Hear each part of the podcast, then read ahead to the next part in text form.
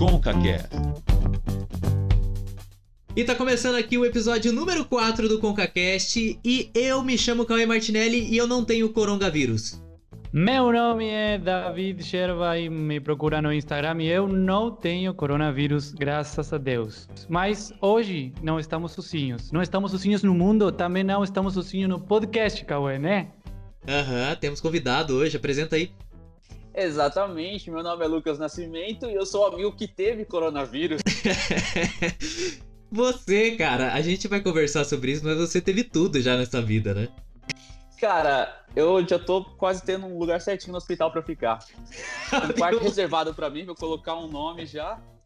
Vai ser tipo diária quando eu chegar lá. Achei da hora que a gente apresentou nosso, nosso amigo aqui, a Lucas Nascimento, e começou a rir, né? Mas a gente ri pra não chorar. Agora a gente dá risada, mas na época eu lembro quando eu tive a notícia. Bom, a gente vai falar sobre isso uh, ao longo do podcast. Só queria apresentar o Lucas. Obrigado que você tá aqui com a gente. O Lucas é jornalista e sim, o Lucas teve coronavírus e vai falar com a gente um pouco sobre os sintomas. A gente vai conversar também, né, Davi, sobre se o coronavírus é tão sério quanto as pessoas dizem, se a gente tem que ficar preocupado ou não. Bom, o Lucas acho que vai poder falar um pouco melhor, né, Lucas?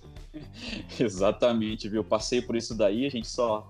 Eu via de longe, de longe, até que bateu na minha porta aqui e realmente peguei. Bom, isso aí é assunto pra gente falar daqui a pouco, então Fica com a gente que o assunto hoje tá bom demais. All your fashion over motherfucking packages have arrived. Guess what, bitch? Coronavirus! Coronavirus!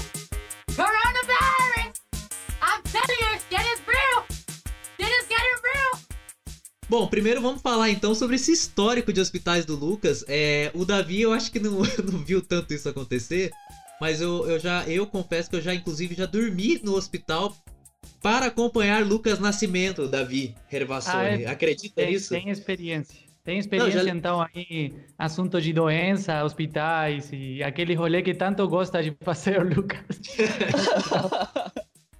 já escutei a ambulância de Lucas. O Cauê já participou de muita, muita coisa. Já oh, internado. Eu, eu... Ah.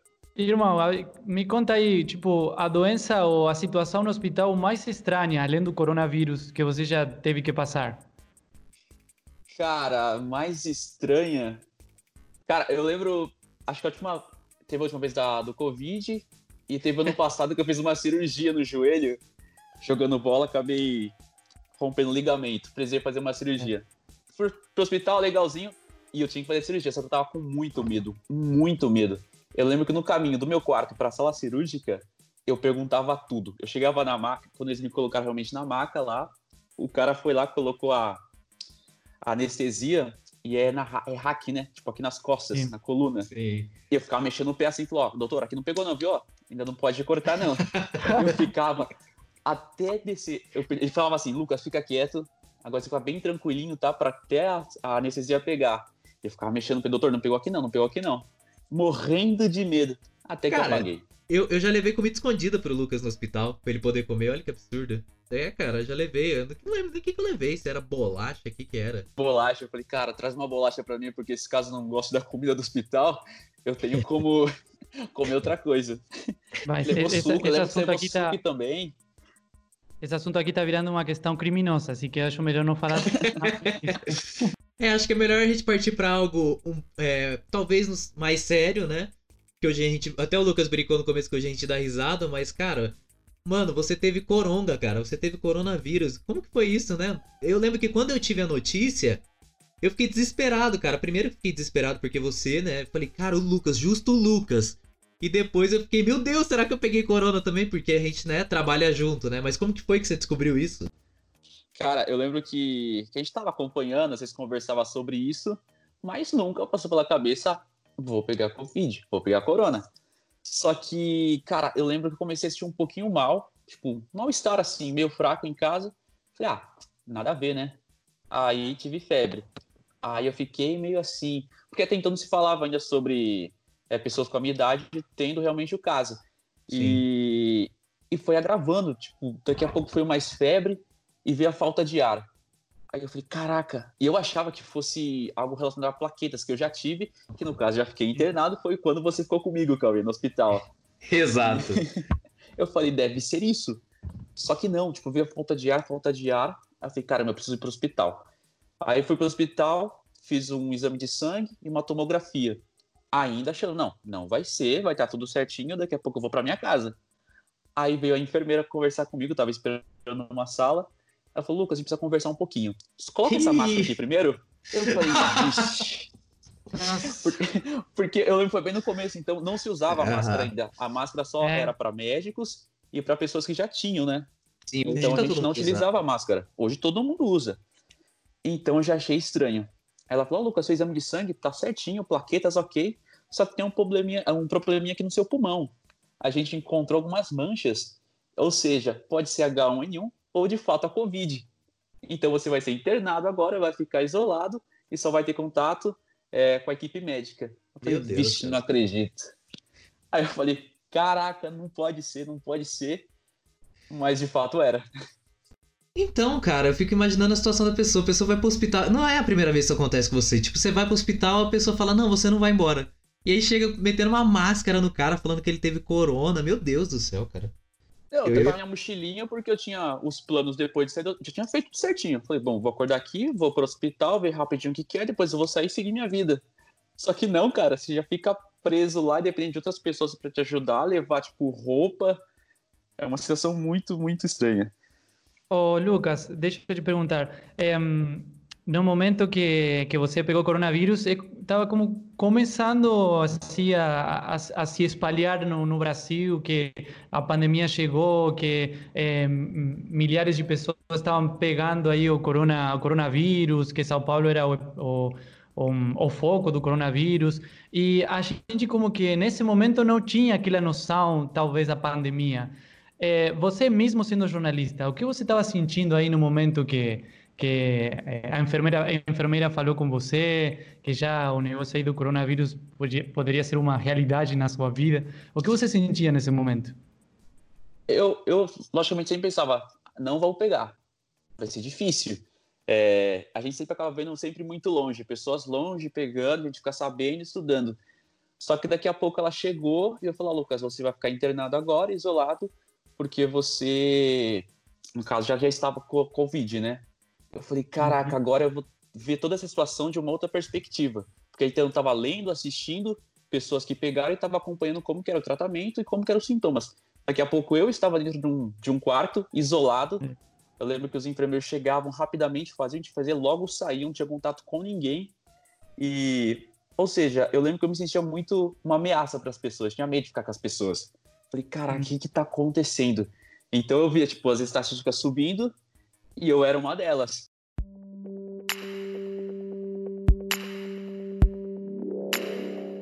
Cara, é, eu acho isso muito louco, entendeu? Porque, igual o Davi falou, a gente não tem todas as informações, entendeu? Até hoje a gente não tem muito. A gente sabe mais ou menos, tipo, o processo de como as coisas acontecem. Mas é uma doença, tipo, muito solitária, né?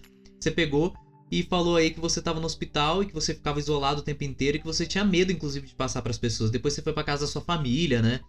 Chegou a ficar lá e, tipo, não podia ter contato com eles. Eu acho que isso é muito louco. Tanto é que a gente não tem informação que o Davi achou que tava com coronavírus, tá? Vou confessar aqui. Lembro que aquela vez eu tinha que trabalhar em uma produção de uma semana especial lá no Novo Tempo e eu fiquei com sintomas de gripe. Então, é, a gente fica naquela. É, naquela dúvida ah, se é. ir para ir para o hospital ou ficar em casa porque tá, tá suave, sabe? Mas, é, como eu tinha que ir para Novo Tempo, eu achei melhor ir tirar a dúvida aí no, no médico. Ah, ainda bem que deu certo, eles é, fizeram os testes, testes aí e deu certo, só era gripe. E eu consegui me recuperar rapidinho. Mas, assim, é, é a, a gente fica na dúvida, né? Porque além de ter situações reais, tem aquela questão psicológica, né? E você ah. fez bem, tipo, se preocupar, quiser ali tirar Sim. a dúvida realmente se era ou não, porque é o que a gente, se a gente pega, a gente pode passar para outra pessoa, a gente tem que se preocupar pelo próximo também. Eu lembro quando eu fui para o hospital, eu tinha que dar uma passada na, no trabalho. Aí eu falei, bom, deixa eu ir antes, resolver isso daqui, enfim, para não acontecer o pior. E enfim, quando eu fui, realmente era. E fiquei por lá. Então acho que você fez realmente o certo de tentar tirar dúvida, ver o que estava acontecendo com você eu acho que é, é legal a gente acabar se importando que essa o que está acontecendo, o nosso cuidado também vai refletir no outro. se eu me cuidar, eu também, de uma certa maneira, eu tô pensando no próximo, né? Não, e, e o, o, que a gente tem que pensar também, e aí eu acho que entra um pouco da discussão do, do podcast de hoje, que é o esquema de os extremos, né? Nós temos dois extremos. A gente tem a galera que se preocupa muito, que, meu Deus, sei lá, se fica sabendo do caso do Lucas, a pessoa já fica preocupadíssima, quer fugir do Lucas para sempre, assim, né? E tem a, a, e a galera que também já acha que já tá contaminado só porque um dia viu o Lucas, às vezes até por vídeo chamado o povo já tá preocupado. E tem a galera que não tá nem aí pra nada, né? Que tá assim, ah, não, esse negócio não é nada, não tem problema nenhum, e, e fica bem de boa, né? Então a gente tem esses dois extremos que, cara, é, é, muito complicado de você lidar, porque quem tá de repente tentando equilibrar as coisas e ter um mínimo de preocupação, mas sabendo tomar as medidas corretas, a pessoa acaba também sofrendo riscos, né? Porque se nem todo mundo tá na mesma toada, vamos dizer assim, é meio complicado, né, isso daí. Tem gente que tá se cuidando pra caramba. E eu acho que é legal se cuidar porque é algo muito novo. A gente não sabe como, como funciona isso, como é que é esse vírus. Tanto que quando eu saí do, da minha quarentena, tudo, os médicos me aconselharam, continue com, uhum. com os cuidados, tudo usando máscara. Muita gente vai falar para mim, cara, você não precisa mais usar máscara que você já está imune. Não, cara, os médicos falaram, é muito novo, a gente não pode dizer para você que você nunca mais vai pegar é, Covid-19. Tem que se cuidar. Então tem muita gente que fala pra mim, cara, você é o mais tranquilo agora, já pegou, já tá imune, então pode ficar tranquilo. Não, meu, é tudo muito novo. Ô, Lucas, deixa eu te perguntar. É, você teve que ficar isolado no hospital, mas depois você teve que voltar para sua casa, foi para casa da sua família, como foi aquilo? Isso, é, eu lembro que quando o pulmão já estava mais ou menos legal, porque eles, o vírus vai para o pulmão, já estava no pulmão, né? Então, quando eu estava bem, respirando bem, eles me deram alta hospitalar, mas a condição de continuar o tratamento é, na minha casa, só que isolado. Eu fui para casa Sim. dos meus pais, porque é uma casa maior, e lá eu ia ficar no quarto, o quarto tem banheiro, tudo, enfim. Só que acontece, eu não podia ter contato com eles, porque eu ainda estava no período de isolamento ainda. Então eles Sim. deixavam a comida na porta do, do quarto assim, quando eles saíam do corredor, aí eu abria a porta, pegava voltava para o quarto. Ou seja, eu tive que continuar com esse tratamento ainda, com essa medida, por mais alguns dias, até tudo isso passar, até terminar os 14 dias que eles, que eles pedem, né? Só que eu lembro que eu fiquei tão na, assim, preocupado na cabeça que eu poderia passar algo para alguém, que eu estendi essa minha quarentena. Eu fiquei 16 dias. No 16 dia eu saí do quarto, mas com receio ainda de ficar perto da minha família. E depois voltei. Mas o tratamento, por enquanto, era esse: ficar dentro do quarto. Eu tomava algum medicamento ainda e sentia ainda, tipo, falta de ar ainda vinha, tudo. Mas, cara, era só dentro do quarto, nada. A luz que eu via assim do dia era quando eu via pela janela, assim, abria um pouquinho, depois fechava. Mas era isso, cara. Cara, e a pandemia sempre. A, a, pandemia. O Lucas, ele sempre que ele quer voltar pra academia, acontece alguma coisa. ele, ele queria voltar pra academia, ele foi pro hospital. Aí ele queria voltar pra academia, ele o joelho tava zoado, ele teve que operar. Aí ele queria voltar pra academia, veio uma pandemia, fecharam as, fechou todas as academias. Eu não tinha analisado isso, cara, é verdade. Toda vez que eu tô ligado à academia é hospital. Talvez seja academia o problema, tá vendo? É, talvez. Pior, pior, cara, pior eu tava foi pra gente. Lucas, pior foi pra gente que pagou um mês de academia e há uma semana de começar eh, foi declarada a quarentena e já era. Pode crer. e cara, isso eu tava muito focado, eu tava muito focado, indo todos os dias, seis da manhã eu tava lá na academia, todos os dias. Até que veio Mas, isso aí parou de vez. O, o seu histórico de atleta não adiantou muito, né? ah, não, o meu não foi só uma gripezinha, não, viu? Não funcionou. É, funcionou. Mas, ó, eu, eu sou uma pessoa que eu tô muito preocupada, cara. Eu não sou um extremo, assim, mas eu, eu ando de máscara o tempo inteiro. A máscara agora é meu acessório, eu não esqueço. Eu tenho um, um, um potinho de álcool em gel que eu ando com ele o tempo inteiro. Então, por exemplo, aqui no condomínio onde eu moro e o Davi mora, a gente teve um caso, né? Foi de uma enfermeira. E, e mesmo antes eu já tomava cuidado. Depois, porque tem a porta, né? O portão que todo mundo usa. Você puxa o portão ali para abrir, entrar e sair do condomínio. Cara, é muito fácil você pegar alguma coisa, porque tem muita coisa que todo mundo entra em contato junto, entendeu? Eu acho que, que assim, tem que ter um equilíbrio, mas tem que ter uma preocupação em relação ao que tá acontecendo, sabe? Desde que se tomem todas as medidas, eu acredito que é possível, porque a gente tá entrando numa fase agora onde a gente tem que aprender a controlar a doença, sabe? Não adianta, a gente não vai conseguir ficar em casa para sempre.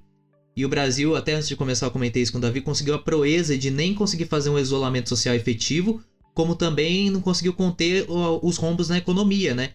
Então o Brasil aumentou o número de casos, conseguiu ser o segundo hoje, o segundo hoje, o, hoje ser o segundo país com o maior número de casos do mundo, só atrás dos Estados Unidos, e ainda tá totalmente com a economia fragilizada, entendeu? Então a gente tem que aprender a controlar esse negócio, porque senão não vai ter muito o que fazer. Você falou em condomínio, eu fui num condomínio esses dias, vou até compartilhar, desabafar aqui.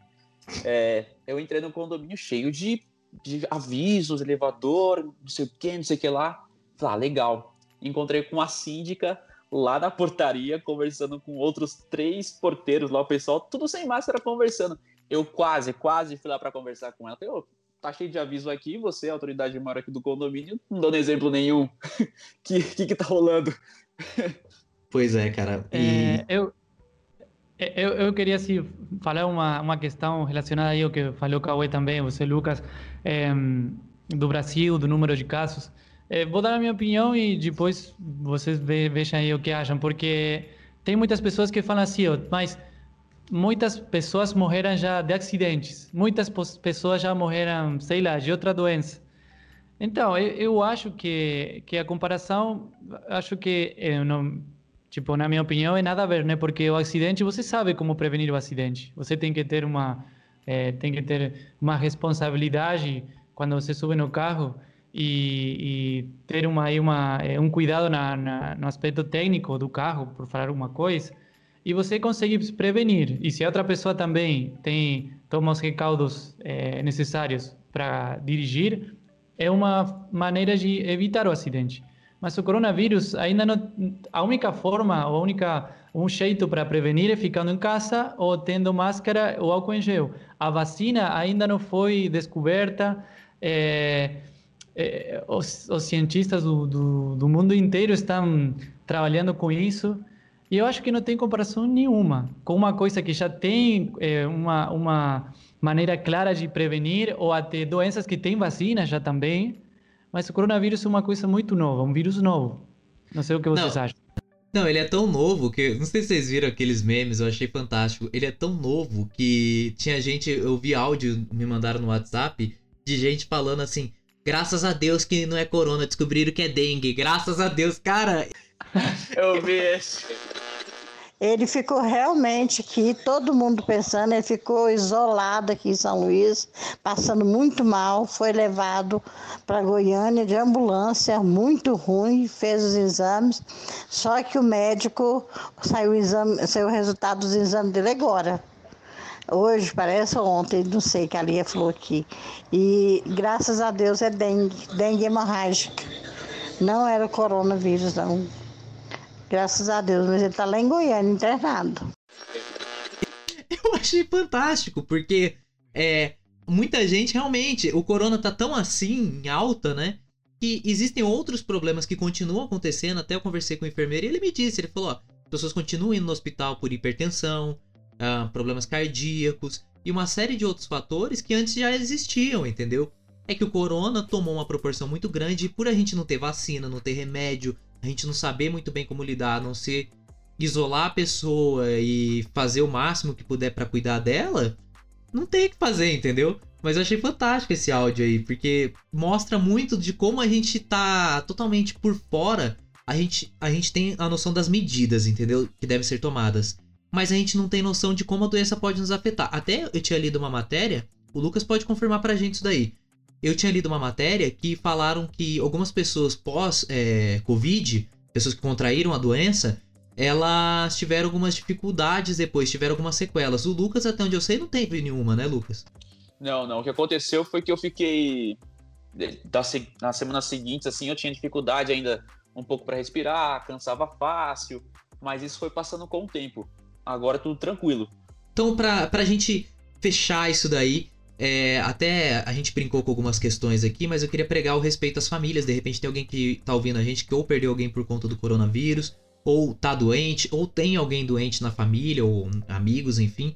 É, a gente respeita e a gente entende todas essas questões, as dificuldades relacionadas a isso. Até porque a gente ficou preocupado com o Lucas também.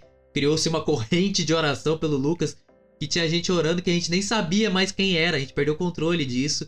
É, então foi muito legal ver essa união das pessoas por de repente se preocupar com uma pessoa, que foi o caso do Lucas, eu até tinha passado isso para ele. Mas o que vocês pensam pra gente fechar em relação ao corona, no sentido assim, qual o equilíbrio que a gente deve encontrar para tentar lidar com essa doença ou para de repente voltar a ter uma mínima normalidade de vida e ainda assim sabendo que a doença tá aí, que a vacina vai sair daqui a alguns meses, quem sabe daqui a um ano e continuar tentando viver a vida. O Lucas, como ele disse, talvez ele já tenha anticorpos, a gente não sabe. Até depois, Lucas, a gente podia fazer aquele teste de plasma de sangue, né, que a galera tava falando que ia fazer em alguns países, com o seu para o Davi e eu a gente não se contaminar.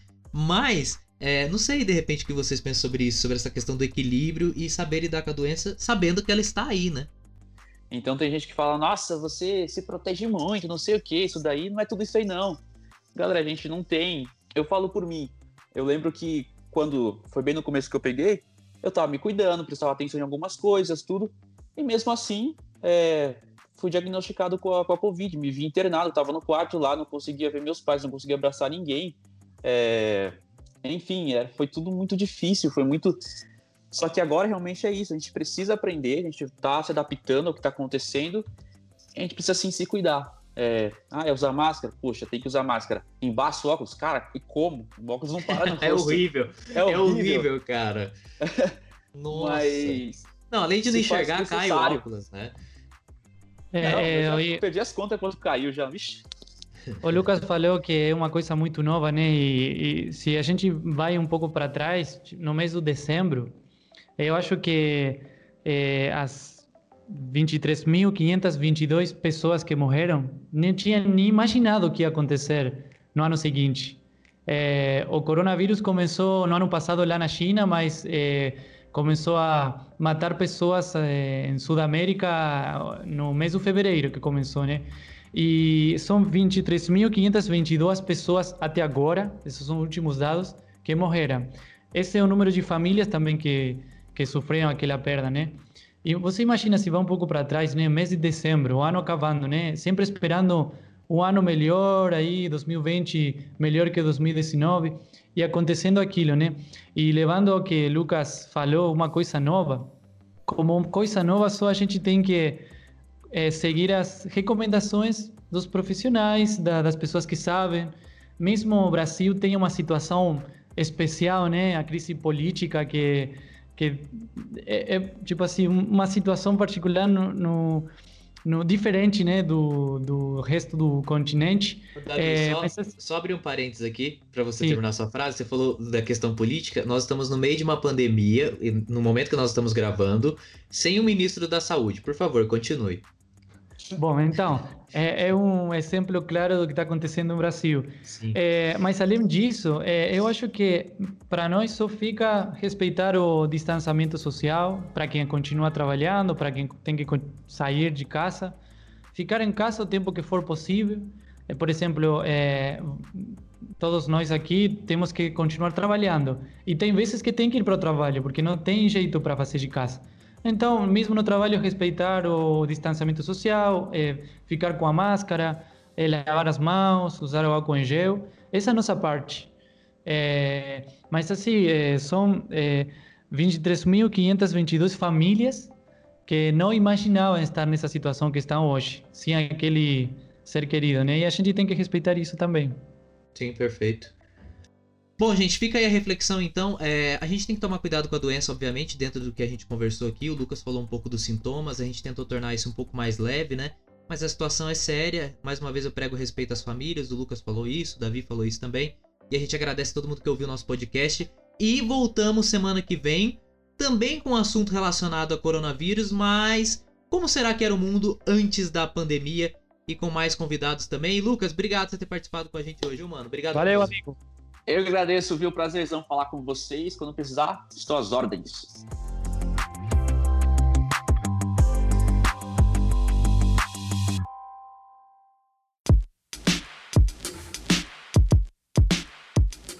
Davi, tá começando mais uma leitura de e-mail agora no final do nosso programa, para que quem quiser acompanhar até o final e quiser ver o que as pessoas estão mandando pra gente, pode acompanhar também.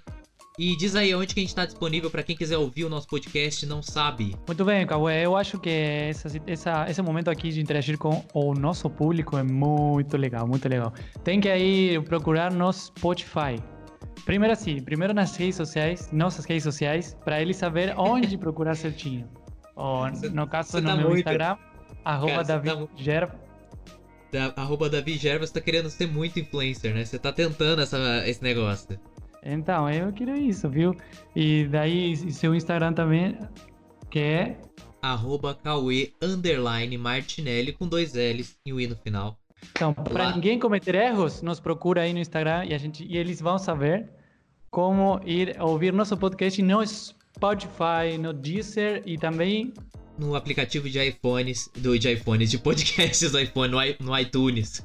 Nossa, mano, a gente tá muito, muito tecnológico. Estamos... Nossa, muito. A gente tá em todas as plataformas, né? Queremos tá- arrasar com isso. e quem quiser pode mandar mensagem pra gente, tanto no Instagram quanto também no, no, no e-mail do nosso podcast, que é concacast.outlook.com. E eu queria começar lendo o e-mail de hoje, que é do Anderson Tarifa. Ele já participou com a gente através de um áudio na semana passada. E ele agora falou, ele mandou um, um texto aqui pra gente, ô Davi, é, referente àquele episódio número 2 em que a gente falou sobre quanto custa, né, uma esmola, né, que a gente falou sobre essa questão de ajudar o próximo, ajudar alguém que tá precisando, mas até que ponto isso é uma coisa do nosso egoísmo ou é de fato algo que vai mudar a vida da pessoa, né? E no e-mail dele, o Anderson é de Jacareí, São Paulo, não falou a idade dele aqui, mas ele falou assim: acredito que nem sempre os ideais que impulsionam as pessoas em ajudar os necessitados são puros e honrosos, da mesma forma dos que recebam tal auxílio. Assim, houve uma campanha pelo prefeito em Blumenau que sancionou uma lei contra a mendicância. A campanha tinha como finalidade diminuir o número de pessoas em situação de rua no município e conscientizar a comunidade quanto à mendicância. A medida busca desestimular a doação de dinheiro a pedintes e impedir a exploração do trabalho infantil nas ruas, reduzir a evasão escolar, além de impedir que dependentes químicos usem a esmola para sustentar o vício. Nessa cidade existe a Secretaria Municipal de Desenvolvimento Social, que executa três serviços voltados ao atendimento da população em situação de rua. São eles o Serviço de Abordagem Social, Serviço Especializado uh, para a População em Situação de Rua e o Abrigo Municipal de Blumenau. E ele escreve é, a situação de outros municípios também. E aí eu vou pegar o finalzinho aqui do e-mail dele. De forma sucinta, foram expostos projetos sociais e governamentais para o auxílio às pessoas que estão em situação de rua. Caso as pessoas bem intencionadas quiserem ajudar, podem procurar essas unidades em suas cidades, assim como dentre outras que não foram citadas, para prestar sua cidadania e seu amor ao próximo. Agora, é proibido ter outras iniciativas? Não. Cada pessoa pode se organizar e construir seu próprio projeto social, contudo, é muito importante ter um pequeno embasamento de como dividir essa vontade de ajudar que transborda em amor, pois apenas a vontade, pois apenas a boa vontade sem o conhecimento pode prejudicar, assim como não se pode ajudar uma pessoa que não quer receber ajuda sem o ato de imposição de nossa própria vontade de caridade. Achei importante caminhar essa observação a fim de enriquecer cada vez mais a discussão sobre tal tema. E aí, o que, que, você achou? Eu gostei aí da opinião do Anderson. Eu, eu, eu também vejo que não alcança só com uma, uma boa vontade, ou não alcança só com algum evento é, espalhado no tempo. É, eu, eu, gostei da frase do, do Anderson, né, que é, se a gente realmente tem um amor pelo próximo, a gente tem que ajudar de maneira inteligente. É, o mais importante é a intenção. Isso é o mais importante. O que eu realmente quero fazer. E eu acho que daí podem surgir muitas boas ideias, não só para é, acabar com a fome daquela hora, daquele dia, sino para que essa pessoa possa encontrar uma saída a essa situação de rua muitas vezes, como a gente falou naquele podcast, não só é comida que essa pessoa precisa. Talvez precisa companhia, talvez precisa restabelecer aquela rede social que ele tinha antes e que depois por alguma coisa ficou sozinho aí na, na rua. Enfim, é, se a gente tem realmente uma boa intenção, se a gente tem uma boa vontade de ajudar, tem que ser de maneira inteligente. E como a gente acredita em Deus, né, pedir sobretudo a condução de Deus né, para ajudar as pessoas não tem que ser só uma pessoa da rua. Tem muitas pessoas que precisam de nossa ajuda, Sim. mesmo não morando na rua. Mas assim que eu acho muito interessante o que o Anderson falou. Bom, agora eu vou ler alguns e-mails aqui referente ao episódio número 3, o último episódio que a gente lançou. É, eu vou ler primeiro aqui o do Juan, ele é de Jacareí, tem 26 anos, e ele mandou pra gente. é, ele diz aqui, né? A falta de uma imprensa representa um perigo da sociedade, mas também é nítido o viés ideológico que cada meio de, de imprensa representa, né? Portanto, não acho tão absurdo as críticas ao jornalismo, só não concordo com essa violência que foi utilizada, né? Como foi o caso do pessoal lá que a gente comentou, gritando globolixo, essas coisas todas. Mas a gente falou disso, né? Que é, é, a mídia tem uma intenção, a mídia está dentro do. está no cenário aí do poder. É, mas não, isso não quer dizer que a imprensa tudo é lixo, que a, o país não precisa da imprensa, não. Pelo contrário, a imprensa ajudou muito em muitas questões e é importante também né, de, cada um escolher e, e, dar uma olhada aí, de, como a gente falou, né, uma olhada a diferentes meios de comunicação para não ter uma ideia só e, e dessa maneira é, alimentar é, a nossa cultura, o, o conhecimento sobre o que está acontecendo e ter a própria opinião. Sim, é, a minha preocupação é que o, podcast já acabou, né? Aquele assunto, mas ele sempre volta, né? Ainda mais lendo os e-mails, eu pensei algumas coisas, porque a minha preocupação é que a gente tem uma dificuldade de pensar criticamente sobre as coisas, né? A gente tem essa dificuldade. É, eu vou falar mais especificamente do povo brasileiro. Eu acho que até o povo argentino é um pouco mais. É, eu acho que é um povo mais instruído em relação a causas sociais e tudo mais. Mas eu acho que o Brasil é meio perdido nisso. Então, a gente às vezes não tem muita capacidade de criticar um meio de comunicação ou, ou, ou enfim, um político ou alguma pessoa. E aí nisso eu acho que a violência se torna um recurso, porque se eu não tenho capacidade de argumentar contra, eu parto para uma violência, muitas vezes psicológica, é uma violência verbal, uma violência até física, né? Pessoas querendo calar a imprensa e aí não é muito bem o caminho, né? Eu acho que a gente precisa entender, a gente precisa se preparar um, um pouco mais para a gente conseguir fazer uma crítica bem feita, né? Bem estruturada, para a gente ter argumentos, né? Do que só ficar nesse quesito. Porque senão acho que a gente parte para uma irracionalidade que né, não, não condiz ou não deveria condizer com as nossas atitudes, né? Mas essa é a, é a minha opinião. Bom, tem um e-mail último aqui que a gente vai ler hoje, é da Ana Paula, ela é de São Paulo, capital, tem 22 anos. E ela mandou aqui: Achei que vocês dois foram bem a favor da mídia. Tô falando de nós dois, hein, Davi? Aí ela conclui, é, conclui, ela continua, talvez porque vocês sejam jornalistas. É, talvez. A gente às vezes não percebe, né? que a gente colocou um pouco o nosso lado. É o que a gente falou, todo mundo tem a sua própria visão das coisas. Sim. É, no jornalismo não existe a neutralidade porque todo mundo tem a sua visão das coisas. Eu quero é, repetir isso. Então, é, assim como a gente já falou, por exemplo, do pessoal de saúde, não sendo pessoal de saúde, a gente fala agora do, da imprensa sendo jornalistas. É, uhum. ela, ela tá certa. Mas assim, é, é bom também ter aquele, aquele olhar crítico, né? Porque a gente deixou bem claro, né? Que os jornalistas trabalham para empresas, essas empresas têm interesses. E obviamente que vai ter coisas que vão para favore, favorecer o interesse da, da empresa que para que o jornalista trabalha, mas assim tem é, o bom da mídia é que tem uma diversidade né, de, de vozes e isso é bom. Mas assim, ela tá certa. Eu vou, vou, decidir, vou dizer que ela tá certa. é, e eu vou continuar aqui lendo o e-mail dela. Ela continua. E eu entendo que não devemos acabar com o jornalismo, mas seria bom se ele fosse feito com mais qualidade, tentando trazer mais informações do que opiniões.